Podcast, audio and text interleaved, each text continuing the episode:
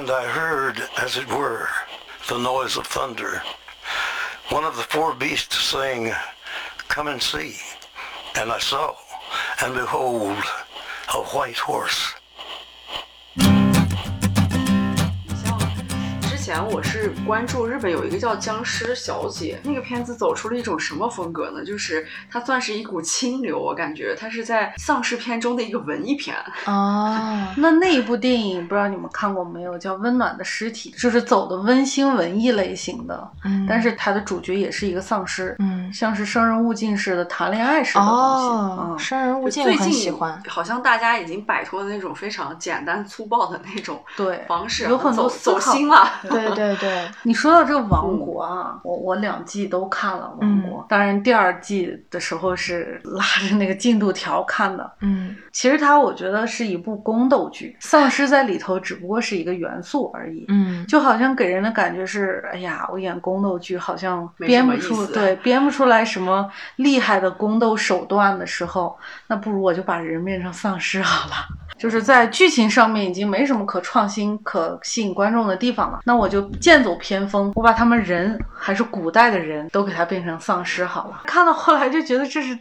什么鬼的一种感觉，所以我就拉着进度条看的。王国里的丧尸是因为寄生虫感染的嘛？看到最后那个裴斗娜那个角色，他研究出来了，他是因为生死草。呃，生死草好像是喝了那个水之后，这个人就变成了丧尸，这种这种方式传染。但是我觉得他拍的比较一般，你们觉得吗？我不太。喜欢。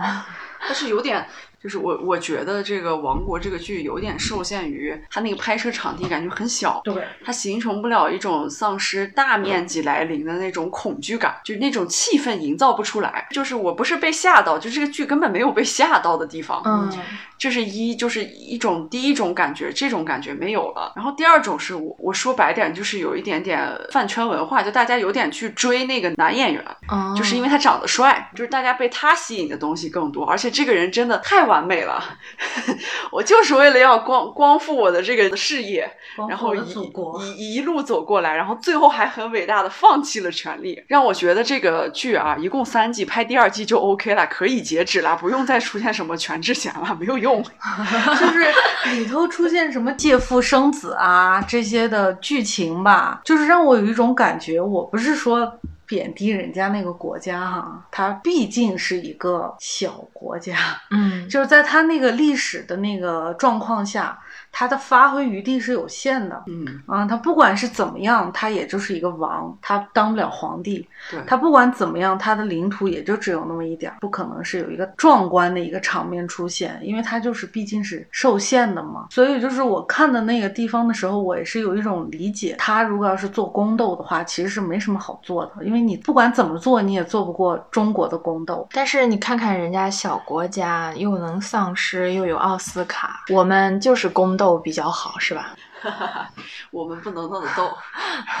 是吧？我们也就只能宫斗，我们宫斗里也没法掺杂这个丧尸。我觉得韩国最近几年的这个电影啊，尤其走类型化这条道路啊，其实算是杀出一条血路。我感觉，我觉得多元化是一种趋势，是挺好的。反正是在丧尸这条路上，我感觉还是起步的。对，嗯，你嗯，不能说人家别的类型，人家还是很有有有优势的。对，嗯灾难片啊什么的，韩国的确实很不错。韩国电影来说的话，他们处理感情戏、对情感方面的东西做得很细腻、很到位，所以说你看的时候很容易把人拉进去，你你很容易沉浸其中。但如果要是他的这个情节方面铺设，如果要是不够顺的话，也会让你有一种瞬间出戏的感觉。就是它这是一个双刃剑。但是不管怎么说，人家韩国的电影是世界第三大电影市场吧？韩国，嗯，就是、同时，呃，不管是什么题材里面，他那些政治隐喻用的都是很好的。对，就是做出来起码是像样的东西。对对嗯，都是很有诚意的。但是我觉得《王国》这个剧啊，我最讨厌的地方是什么呢？因为我很喜欢裴斗娜这个角色的人物，嗯，他在这个里面把他纯粹当成了一个线索型人物。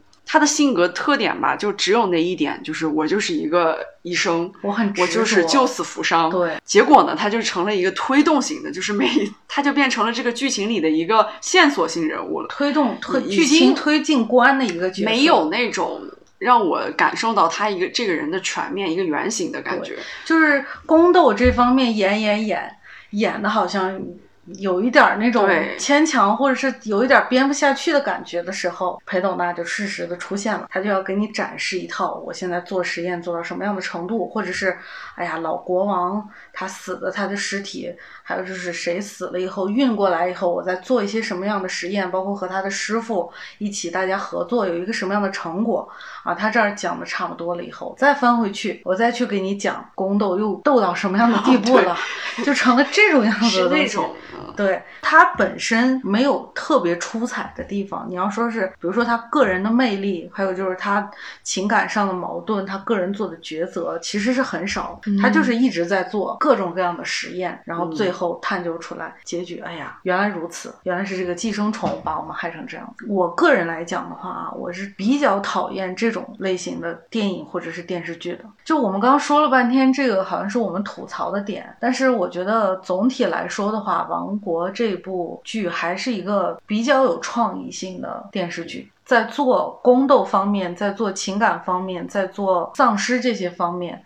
他能把这几个元素结合在一起，让你觉得不是很违和，它是有说服性的。包括他也是占了呃，就是男主角长得很帅也好，嗯就是他各个方面他都兼顾到了，所以让你看的时候你没有不舒服的感觉，反而会觉得不会觉得，就是虽然是今天在说这个丧尸啊，其实嗯我觉得啊，像王国，如果跟大长今比起来，我觉得大长今赢了。我的天，大长今是一个人物的成长史、嗯，啊。他这个也是人物的成长史，但是这样个这个这个人物的成长就是比较片段和坎坷的，嗯就是你没有看到一个完整的线把它顺下来的。那我们说了这么多，其实还是有很多比较好看的经典的丧尸片的。其实说到这儿，我就觉得不得不提的就是乔治·罗梅罗，丧尸电影教父，他是一个开创性的人物。他的那个《活死人三部曲》，也就是丧尸三部曲，是真的是特别经典的。但是同时，因为他们有很多的翻拍和番外，我要跟大家说一下具体这三部是哪三部。首先是《活死人之夜》，是一九六八年版的；还有《活死人黎明》是一九七九年版的，以及《丧尸出笼》，也就是《活死人之日》，是一九八五年版本的。重点我想说的是《活死人之夜》和最后一部《活死人之日》。在一九六八版的这个《活死人之夜》呢，它其实还是一个黑白电影，它是最早的一部丧尸电影。罗梅罗他自己是编剧导演，其实这三部他都是编剧导演。在九零年还有一部翻拍版，他是退居到了一个编剧的位置。在那一部其实从技术方面进步之后，是多了一点儿这种血腥的元素，也多了一点儿喜剧元素。我现在来说一下六八年版的，因为当时我觉得是黑白电影的关系，不管是他演绎的再血腥，好像看上去那个恐怖指数啊都不如有了血浆之后看起来更血腥、更重口味一点儿。所以这部电影其实完全可以当成一个，如果对丧尸题材感兴趣的人的话，可以把它当成一个科普和教科书类的一个开创性的作品来看。我记得就是这个《活死人之夜》啊，就是他那个中间那个最后的那个领袖，不是也是一个黑人嘛？对，他其实是反映了很多这种种族歧视上的对这些事这些东西。嗯所以当时不是正好又赶上那一年，正好马丁路德金就去世了，嗯，所以就又更有了一些社会意义很有很有一体性。呃所以当时确实也挺轰动的，这个片、嗯可以算是非常经典级别的，因为后面很多片子都跟他们有很相像的，嗯，就包括我们刚才谈的那个《行尸走肉》，都是有有有因为涉猎它其实呃，在末日灾难下，人们努力活下去所暴露出来的人性问题，其实从最早的这一步开始的。这一部里头，他深层讨论的也是这个问题，其实是一个一直一以贯之的问题。可能也因为是当年的经费以及技术问题啊，这里面丧尸它的外形其实跟正常人没有太大的区别。其中我印象最深的是变成丧尸的一个小女孩儿，她嗯是从墙上拿下来了一个铲子，一个工具，然后去一下一下的捅死了她自己的亲生母亲。所以在这个时候，就算是变成丧尸，其实他们是有一些意识形态以及行为逻辑的。这是我觉得在后面慢慢演变过程中有了更多元的一些表现。但是在这个当时，他展现的就是，呃，他们没有了一些主观的记忆啊这些东西，但是他们还是有行为逻辑的。同时，他那个攻击性不局限在于咬人，因为他还会去拿工具去捅别人。我其实说到这个始源性的这个片子啊，我忽然刚才刚刚意识到一个事情，就是丧尸这些电影啊，这些为什么会诞生这种想法？嗯，就是我忽然感觉到它肯定是跟社会实际来相挂钩的。对，就它是那会儿其实是的话应该是越战，就是生活可能没有什么希望，想要去看到另一个世界的时候，它其实是一种这种想法。它其实是呃，在一个高概念的一个东西里面去塑造了很多的人物，创造了很多的故事，把很多现实的问题都揉进了这个概念里面。对我是这么认为的嗯那嗯你包括那会儿的文学作品啊，美美国的那些文学作品，还有包括披头士啊这些音乐的产生，其实都是和那种颓废的一代这种很有有一些嗯挂钩的。虽然这种文化可能是带一点丧的那种感觉，但是其实它也是在反映社会的一种现象嘛。对。然后这种丧尸这些东西就正好也就应运而生了。就你说的刚刚关于马丁·路德·金的事情啊，其实就是神就神在了他这部六八版的那个结尾，关于这个黑人的结局。当时六八版他黑人的结局是，其实已经听到了救援队的枪声，嗯，可是当他小心翼翼地把头探到窗外去看，是不是呃已经有了这个希望的时候，他是一枪被救援队崩掉了。当时呃是引发了一个很有争议性的东西，因为他是一个黑人的幸存者，而一枪干掉他的呢是白人救援队。哦，对，当时六八年那个环境下的话，他其实是引起了很大争议的。然后这一点呢，其实是在九零版里面有改，九零版罗梅罗还是编剧嘛，嗯，但是九零版的结局，它做了一个很大的改变，就最后女主其实是幸存在了大本营，她是把女性作为一个幸存者，最后活下来了。然后同时，哦这个黑人男性他是被人类呃伤害之后，然后他死掉，变成了丧尸，然后又被当成丧尸干掉的，他是这样的一一种形式。那正好又反映了那会儿的那个女权运动。，对，嗯当时这个女性最后还有一个反杀，就是他们其实这一伙人在这个封闭空间躲避的时候啊，这个女性一开始是也也是有一个比较弱势的情况，最后当他被大本营救出来之后，他再回到这个地方，看到伤害那个黑人男主的那个男性的时候，他这时候做出了一个决定，就是他一枪干掉了他，那是一个活人，那不是一个丧尸。就他的这个转变，也让人看到了当时啊，觉得女性主义的一个崛起，然后他变得很坚强，尤其是他最后看着那个焚化丧尸的那个火堆的那个眼神，就让他觉得也是一种人物的一个心理成长的过程，她变得更坚强去面对这个事情。然后呢，就是罗梅罗他在第一部成功之后，在七九年他又拍了《活死人黎明》，其实第二部是最赚钱的一部，我是相对于这一部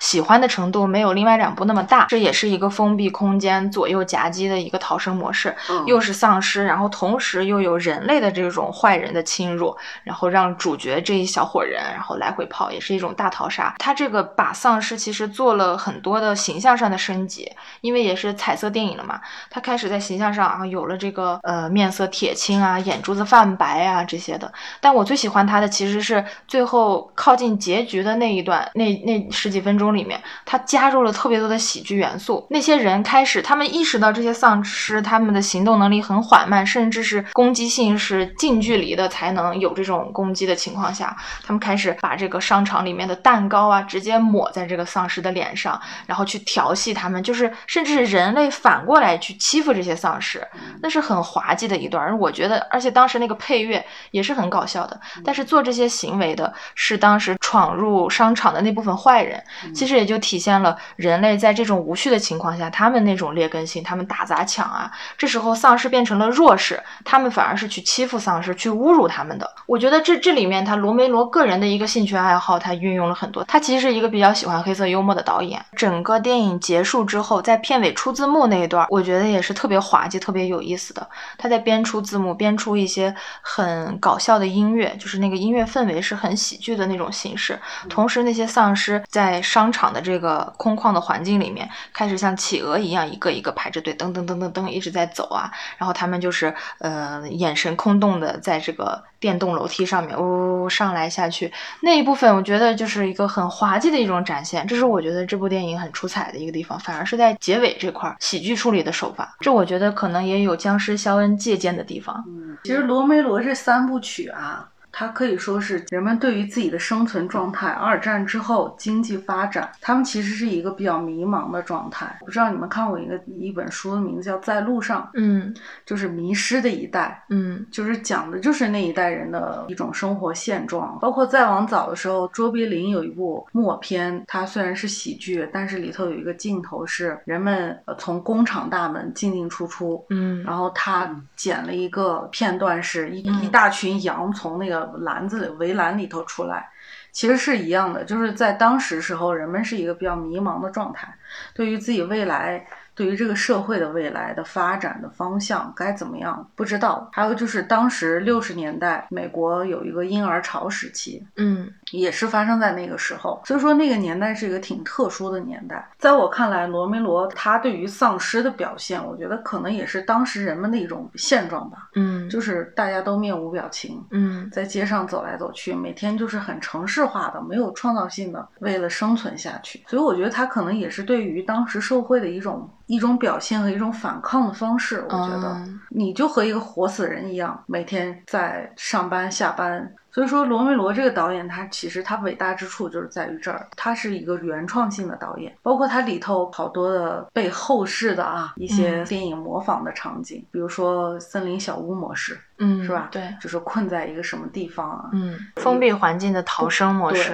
对，，肯定是有一个父亲的角色，嗯肯定是有一个孩子的角色。包括第三部的时候，军方的那个也是被困在一个地下，丧尸出笼。嗯，对。第三部其实当时是口碑和评分最差的一部，也是很多人都说那是丧尸三部曲里面最差的一部，但我觉得很经典。第三部是我觉得最喜欢的一部，这个这个它同时也是一个封闭空间嘛，它找一个找一部分有代表性的人，就是军人和研究人员，其实就是代表了行动派和这个学术派。那他们的分歧是不言而喻的。同时，他们进入到地下环境里面来避难，这就形成了一个微观社会的形态。从第一部到这个第三部，其实罗梅罗的那个女性角色和黑人角色都有在贯穿其中。女性角色她就是越来越坚强，越越来越能独当一面的那个形象，而黑人男性角色呢，就是越来越正面。在这一部里面，我觉得其实最有意思的是说，这些地下研究人员，他们是捕捉这些丧尸来进行研究，找到治愈他们的办法，然后他们就发现说是如果不让他们去吃人的话，不让他们失血，他们是不是就会忘记人肉的感觉？于是他们就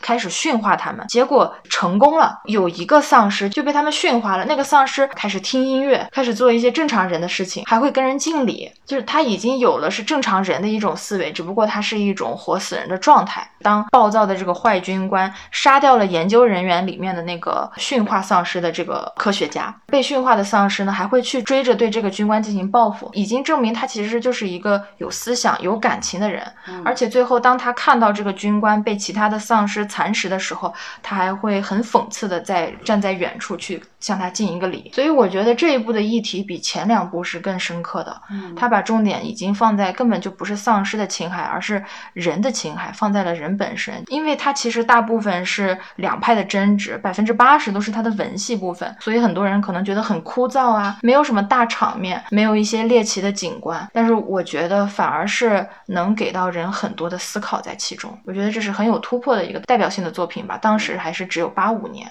嗯，就是他界定了一个僵尸丧尸片类型片的一个模式，对，包括它好多里头的情节安排、人物的设定、场景的选定，还有就是这个丧尸具体的形象，嗯都是从也可以说是由此开始的。嗯呃，这三部曲其实是有兴趣的人，我觉得是可以去完整的看一遍的，都推荐看一下。对，嗯因为它确实就是你如果要是从感官刺激上来讲，还有就是服装啊、化妆上来讲，它可能都没有现在那么精良。对，可能是你就觉得呀，好像感觉很粗糙的感觉，但是你要把它看当做一个源头来看的话，嗯。就觉得哇，好屌啊那种嗯，是感觉，是是嗯，，嗯。神作其实一直都存在，我觉得像现阶段能称之为神作的啊，那就还有我们应该接下来提到的一个非常里程碑式的一个系列电影了。生化危机，生化危机我们重点讲的是二零零二年到二零一七年其中的这六部。呃，生化危机的这个主角是 T 病毒，在说到了病毒。他之后要拍什么美剧啊，要去延展，有可能还会有第七部啊。据说，我觉得呢，我期待值是已经很低了。当时保罗·安德森他是指导了第一部之后，就开始后面的他就做了编剧，直到第四部还是第五部的时候，他又回归做了导演。那其实呢，我觉得到第四、第五部他回来的时候啊，也就是可能觉得自己也看不下去了，但没想到后面他自己也没有把这个东西给续好了。嗯，就好像完全忘记了自己前两部的设定，然后全部推翻。你比如说他在第三部说当时第一部的这个风潮以及这个浣熊市，哎，这个地方我们和平了它，是吧？结果到后面五六部的时候又回到这个地方去找东西，怎么的那个核弹是没炸吗？所以 这个 bug 我当时也觉得很匪夷所思。我就觉得这个你完全，尤尤其是你，你其实就算你不是导演，这六部你都是编剧啊，你就完全就忘了自己之前的那些梗和自己的伏笔，是吧？就是好像是这个坑儿我铺下了，我铺下了之后我填不上它，那我就炸了它，就是这种感觉，就是完全后面就胡来了。所以我对这个也是第一部我觉得很经典，但第一部它虽然是丧尸片啊，其实重点是它的悬疑情节，对，而它是从一开始有个解谜的过程，对很刺激，因为一啊开始时候女主角出现，她就是一个失忆的状态，对。到后头几部就是完全是一个就跑酷打怪，每一集都有大 boss 流血流血，啊，然后呢就是不断的我跟你打仗，突突突突突突，嗯对把你们突全突突光了，流血嗯一大片，女主很嗯很很帅，很嗯很拽，很酷，是吧？屌炸天的那种的，对帅帅帅出了天际，对就是越来越帅。但第一部我觉得还是比较好的，尤其是他第一部，他有一个很经典的东西，就是那个激光切割人的一个场景。嗯，他惯用了六季，他都没有新东西出来，他就这个东西很经典，他就一直在不停的自我致敬，嗯 就是这样。因为我看《生化危机》前三部的时候是在网上看的，第四部的时候正好是那个时候上映了，所以去电影院看了，有一种也就是这样了的感觉吧。啊，你没想到还能拍两部，对，就是你前三部就已经是把能够想象的东西都已经展现出来了，刺激性也有，血浆、血腥场面也有什么的。嗯到了第四部的时候，包括他们乘坐直升飞机啊、跳跳飞机啊这些东西，我就觉得很稀松平常了的那种感觉。因为你一开始时候就那么屌，就那么酷，你到后来以后，你如果要是超越不了它。就像是你说那个切割机一样，你如果不是像那个《电锯惊魂》，它每一次它电锯它有一种新玩法的时候，就好像我们平时看啊，我跳个楼啊，跳个飞机啊，干个嘛的，我就觉得嗯很厉害了。嗯但是你已经珠玉在前了，你到了这个时候再表现，觉得很正常。而且我觉得他后面几部啊，是动作啊、科幻啊这些场景越做越大，我觉得还是老问题，这些经费多用在编剧身上真的是个好事情。就是说完这个电影之后啊，我其实是对一些漫画啊、动漫还是比较感兴趣的，类似的，我不知道能不能归属在这个范围之内。呃，有一部漫画叫《东京食尸鬼》，嗯，但是我不知道为什么现在百度百科都查不到它了。呃很显而易见嘛，啊、就是它，你不能这个这个动漫不能说它是一个丧尸动漫，我觉嗯。得、它也是一个怪物吧，但是它也是嗜血的，对，咬但是人的它也是有一种呃变异和传染的一种途径。对，其实日本动漫里面有很多高概念的、很精彩的、嗯做的很好看的动画，我们都搜不到。就是大家就比如各显神通，《进自己击的巨人》呢，那不经典嘛，那也很好看，但是我们可能就是看不到啊。对所以说，呃，不是说鼓励大家啊，有兴趣节的。有兴趣的同学呢，可以自己各显手段去看一下，对，趁着这几年还能看的时候，对，都看一看。因为你知道，我们当然是要支持正版的嘛啊，正版行业现在也是越来越那个，越难做了。对，不是是越来越正规化了。我觉得，嗯因为好多以前你你随便就能看的电影，现在都是要掏钱才能看。嗯所以说，就是想看的同学，大家都看一看。嗯，对，就是说到这儿啊，我们就是可以大家发散思维，想象一下，像我这个岁数的人哈，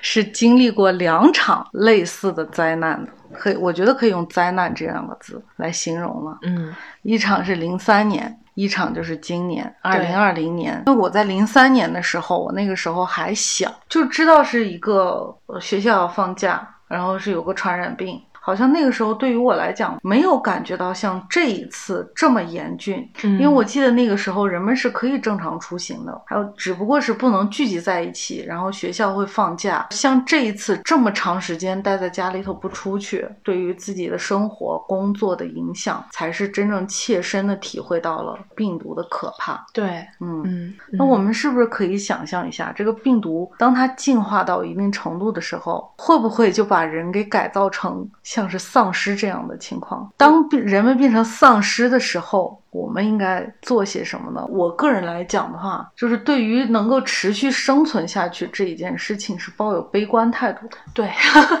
我我可能会是那种最先嗯去自我了断对最先自我了断的那部分人，也不想变成丧尸，也不想受苦，然后又想到后面的生存环境，那就干脆自我了断，就算了嘛。对，是比较绝望的。我有想过，其实丧尸的这种题材呀，这种逃生模式的东西看多了之后，我会想到那种末日情况下，我处于一个什么样的角色。嗯，但首先，我会觉得我肯定不是一个领导者，我会幻想我身边出现一个领导者，我会愿意从他身上去找希望，去跟着他。嗯、因为我们看的影视作品里头的那些孤胆英雄啊，一呼百应的领导者，那他毕竟是影视作品，就是在我想象，如果要是爆发了这个大规模的丧尸，或者是已经处于一种无法控制的状态的情况下，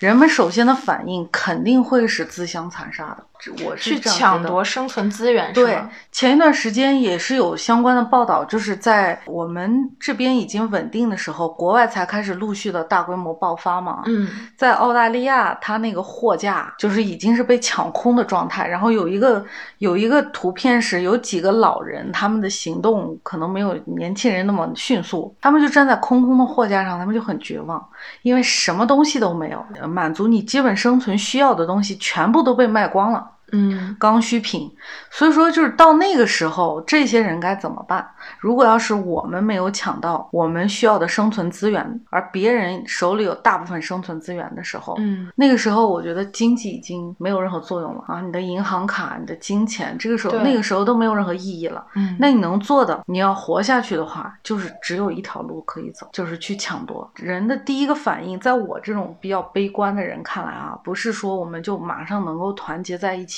我们就能够形成一个像是《行尸走肉》里头的一个小社会、一个小部落的。可能首先呢，就是以家庭为单位去抢、去争，是就是这样的一个状态。但我相信到后来以后。肯定会出现一个有力的领导者，把这群人聚集在一起，去重新树立一些秩序。对，大家一起协作生存下去。但是我就是在想，我能不能挺到那个时候？可能我在这个过程中就已经被干掉了。你让我想到了那个《迷雾》，就哦那部电影。我其实不喜欢那个，不喜欢那个结局。其实他只要再多等一分钟，就能等来不用死，都能就能等来救援。可嗯是他们就在车里面互相了断，因为看不到希望。我觉得有时候可能就是因为也是看了这些影视作品，会让我觉得啊，再多等一分钟呢，再多等一下下呢，说不定就会有，说不定可能我觉得大部分这些题材的影视剧啊，也是在揣摩这些人物的心理。但是我我对这个事情是抱有一个悲观态度。世界僵尸大战里头那么高的城墙，那不嗯照样都是给爬上去了吗？我觉得到那个情况下的话，其实也是会出现像布拉德皮特这种角色吧，就是会有这种英雄人物去走上了去找血清、找这个病源的这些人。我们挺不到那个。我就是觉得要多等一分钟。你比如说，这个等不是你想主观等，就是你坐在这儿就可以没事等。有有可能它不是 疫苗，有可能它不是疫苗，或者是那种可以清除病毒的血清。就我我当时其实觉得《僵尸世界大战》最后那个结局很有意思。他的那个丧尸在布拉德皮特给自己打了一针之后，嗯就打了一针病毒之后，竟然就开始不去攻击他了，因为他其实中间他们就发现这些丧尸是不去咬那种身患绝症的人，嗯不去咬自身是有病的这种人他们专有好人。对他们专咬好人，我觉得这种病毒识别能力比我们的核酸检测要强多了。对，这个核酸检测还是需要这个十几二十分钟时间的，但是他这个甚至，哦，我只要闻一闻，我就知道你这人有没有携带什么病毒。因为这真的是一个很恐怖的事情，在我看来，嗯，就是当那个状态下，所有的东西都停摆的时候，怎么办？就是你你坐在家里头都没有办法去生活，所以会开始种田啊什么的。但是你 你也不能到外面去，因为你可能会被攻击。嗯，你就这个时候，这是真的是很恐怖的一件事情。你对想象一下，就是你出没办法出，入没办法入，嗯然后你还要等待那个孤胆英雄出现拯救你。嗯在没有拯救你之前，你可能就已经饿死了，啊，对，这个也有可能。或者就已经渴死了，嗯，对不对？嗯就是也停电了，也停水了，因为没有人在做这些工作了。对，说到这儿我又想起来，我觉得推荐大家去看一个日本的电影叫《生存家族》，它是那个当世界进入大停电状态下的话，就是你说的一切都停摆了，它是落在了其实一个很很小的一群人身上面，就是这一家人兄弟，呃，兄妹两个，父母两个，他们不停的在去找有生存资源的这些人，嗯，然后一路上所有的超市都被搬空了。对，遇到了别人还会抢他们的资源，嗯然后就几个人就像其实像一个公路逃生嘛，就每个成员都有崩溃过，我不走了，我走不到，就没有希望。但是最后就找到了一片田园，去过上了男耕女织的生活。就是这种，再多坚持一下，再多等一分钟。当然，最后是两年后吧，恢复电力了。可是这个情况就是说，我们有多少人能走到最后那一步？嗯有多少人是在半路中间就折了？我推荐大家看一个延伸的电影，呃，延伸的书籍是东野圭吾写的，叫嗯《悖论十三》。它里头就是在讲，当人们进入了一个第二空维度的空间、第三维度的空间的时候，嗯当你踏入这个空间的第一步开始，它就在不断的崩塌。嗯一开始时候，遍地都是超市，居然就是在短短的七天之内，这些人就生存不下去了。没有水、没有电、没有医疗这些东西的情况下，就要死翘翘了。那还是没有丧尸情况，虽然说他那个空间在崩塌啊，他们也在躲避灾祸。那如果是我们呢？我们这种行动能力更差的人，尤其是像我这种，我觉得我对我自己没什么信心，所以我可能会加入你。所以我就说，你们两个所以人难兄我难弟的，所以我就说，真的就是大家可以去看一下那个《生存家族》。就是我就是觉得我是到不了那一批的，就是如果要是到时候啊，我们现在就可以做个约定，就是如果要是你下不去手，咱们俩 就互相下手，我想多等一分钟。就是就是互相那什么。你看，我觉得这个就产生了一种思想的不一致就。是我，如果要是我觉得我的能力改变不了我现在的生存现状，并且我就是再怎么努力，我也可能坚持不到那一天的时候，那我就索性就是啊，嗯。先从开始就解决掉这件事情。对，我就把这个事情，嗯我不要去经受这这些折磨，但是你不觉得挺精神上刺激的吗？刺激是给那个 瑞克那种孤胆英雄的存在的，你知道吗？就是我我的心里会还觉得你没有经历过这件事情，所以说我就是个比较悲观的人嘛，就是在我还想要去经受这个刺激，我觉得这种刺激还是不要出现在现实在中了吧。我自信满满的想去战斗的时候，下一秒我就被放斩了。是不想出现，但是你你是被迫的，对对你是被迫选择这件事情的，所以当你是被迫的状态下的时候，你为什么对不先接受个几天呢？就是我我肯我肯定是会先接受个几天。我说的那个状态就是已经没有饿的不行了。已经没有以后 那种。状态下的话，人一般就会选择结结束，对，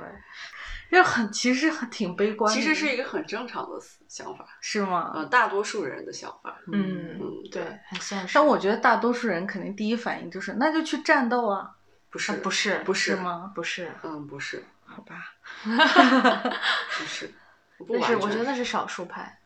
少瑞克和威尔史密斯这种绝对是首先，他少数派们本身。在原来的职业当中就是一种强者。对，所以我就觉得，我又想吐槽，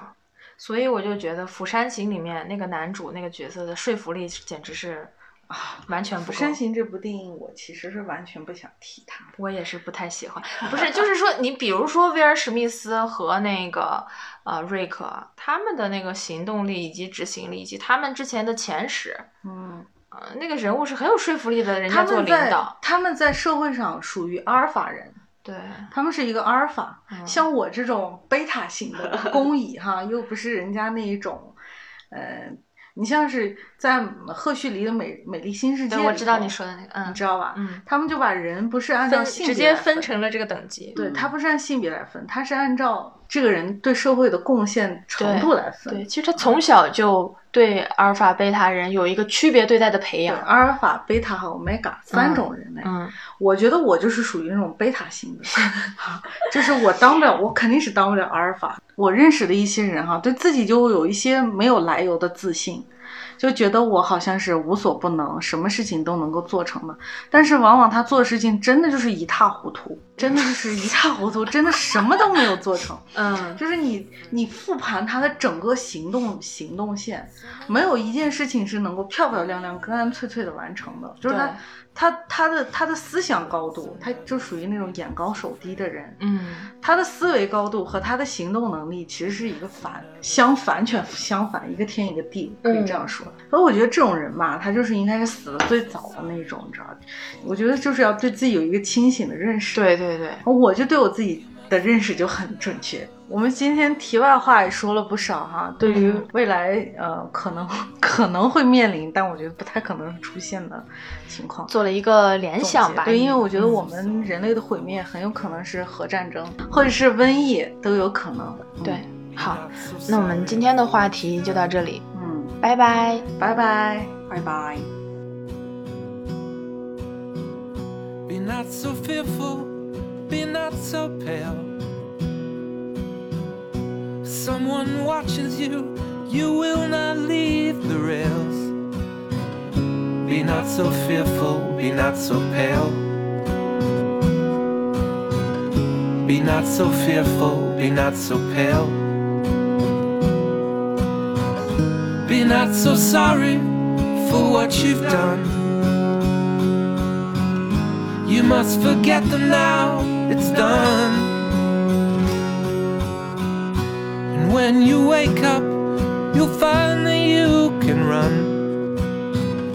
Be not so sorry for what you've done. Be not so sorry for what you've done.